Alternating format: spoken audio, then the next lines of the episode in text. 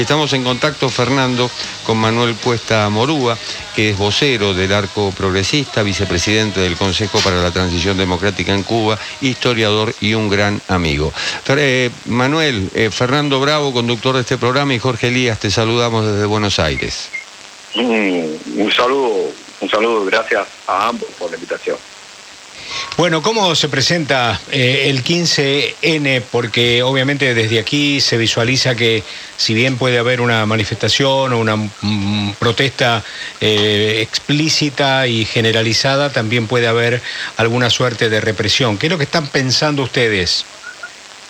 Mira, efectivamente, eh, ahora estamos en el momento, digamos, la víspera de la víspera, ¿no? Y hay una tensión creciente por parte sobre todo de las autoridades.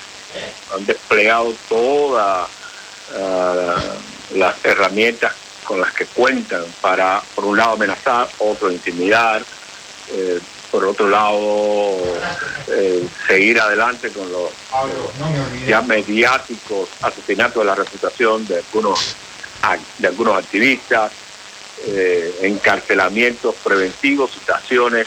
Es decir, ahí todo un despliegue, también diplomático, por cierto. Ayer el canciller cubano se reunió con eh, los embajadores como para eh, poner su versión sobre, sobre el 15N, o la versión del gobierno. Y eh, claro, por otro lado está la sociedad, ¿no? la gente, los ciudadanos. Hay un ánimo inmenso en torno al 15N. hay como todo un cambio psicosocial, ya la gente identifica la necesidad del cambio y la necesidad de enviarle claramente los mensajes al gobierno cubano en torno a lo que la sociedad cubana está demandando. Y eso es algo nuevo, ¿no? Y estamos en eso, en este momento mm, de víspera. ¿Hay, ¿Hay algún reclamo central o hay un, un, reclamo, digamos, con eh, distintos matices, señor?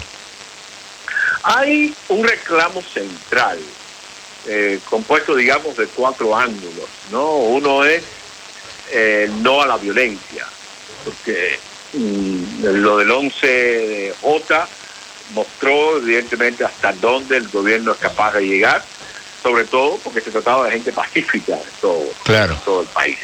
no a la violencia es un mensaje central. El otro mensaje básico eh, que lo compone tiene que ver con la liberación de los presos, eh, sobre todo los mismos del 11 de julio, muchos de ellos jóvenes, eh, los que el gobierno cubano le pide eh, condenas altísimas solo por expresarse pacíficamente.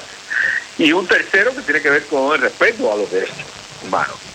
los derechos humanos que constitucionalmente incluso reconocidos acá, dentro del andamiaje jurídico y constitucional del gobierno, sin embargo, el gobierno no los está respetando. Digamos que por aquí van los tres mensajes eh, centrales eh, detrás, por supuesto, de la, palabra cambio, ¿no? Como, se mm, denomina y se ha llamado la marcha. Manuel, ¿cómo juega la economía en todo esto? Tiene un papel clave, ¿no?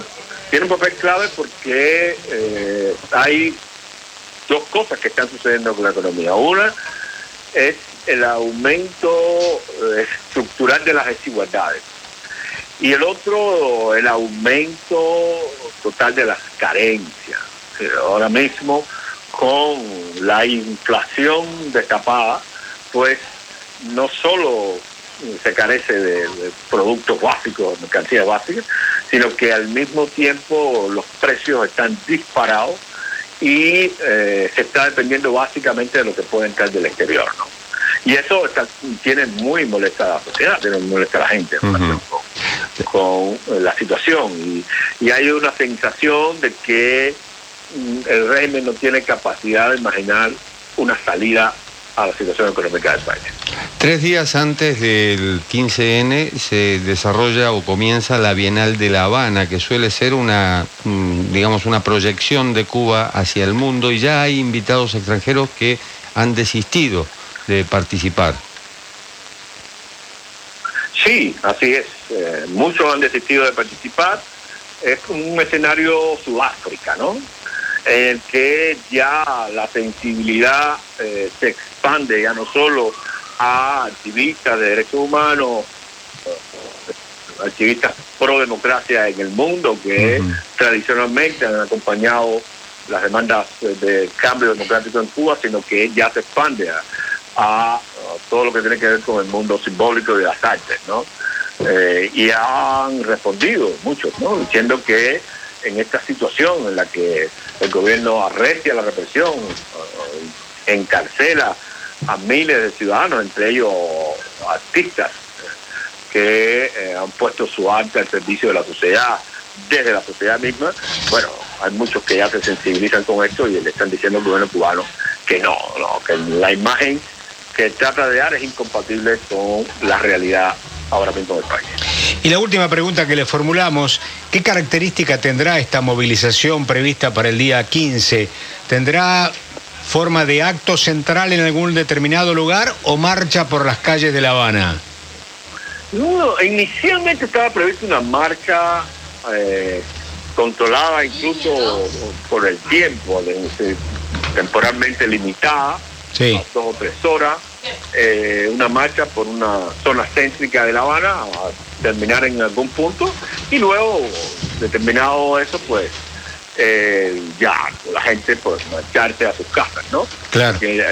inicialmente la marcha está pensada como una muestra de lo que la sociedad quiere y un espacio para demandarle públicamente al régimen lo que la sociedad quiere, ¿no? Manuel, una... Está pensada como una marcha fin de régimen, ¿no? Que es lo que ha querido vender el gobierno. ¿no? Una pregunta personal, Manuel. Eh, estuviste detenido varias, veces. Eh, ¿Tenés miedo?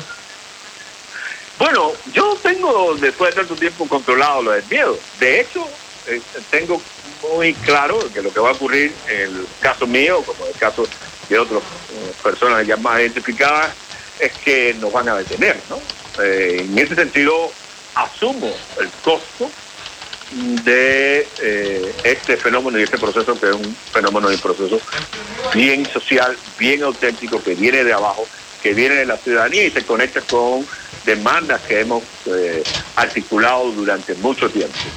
Democracia, respeto a los derechos humanos, a las libertades fundamentales. Ese costo hay que asumirlo y, aquí estoy para eso. Bueno, espero que la próxima semana podamos hablar eh, con usted, Manuel, que ha sido siempre tan gentil con nosotros, un poco para hacer un resumen, si es que efectivamente su condición eh, se lo permite, ¿no? Esperemos, esperemos que esto pueda suceder. Le dejamos desde Buenos Aires nuestro saludo muy especial y obviamente nuestras ansias de libertad para todo, para todo el pueblo cubano. Un saludo muy especial, ¿eh? Gracias, gracias. Un saludo.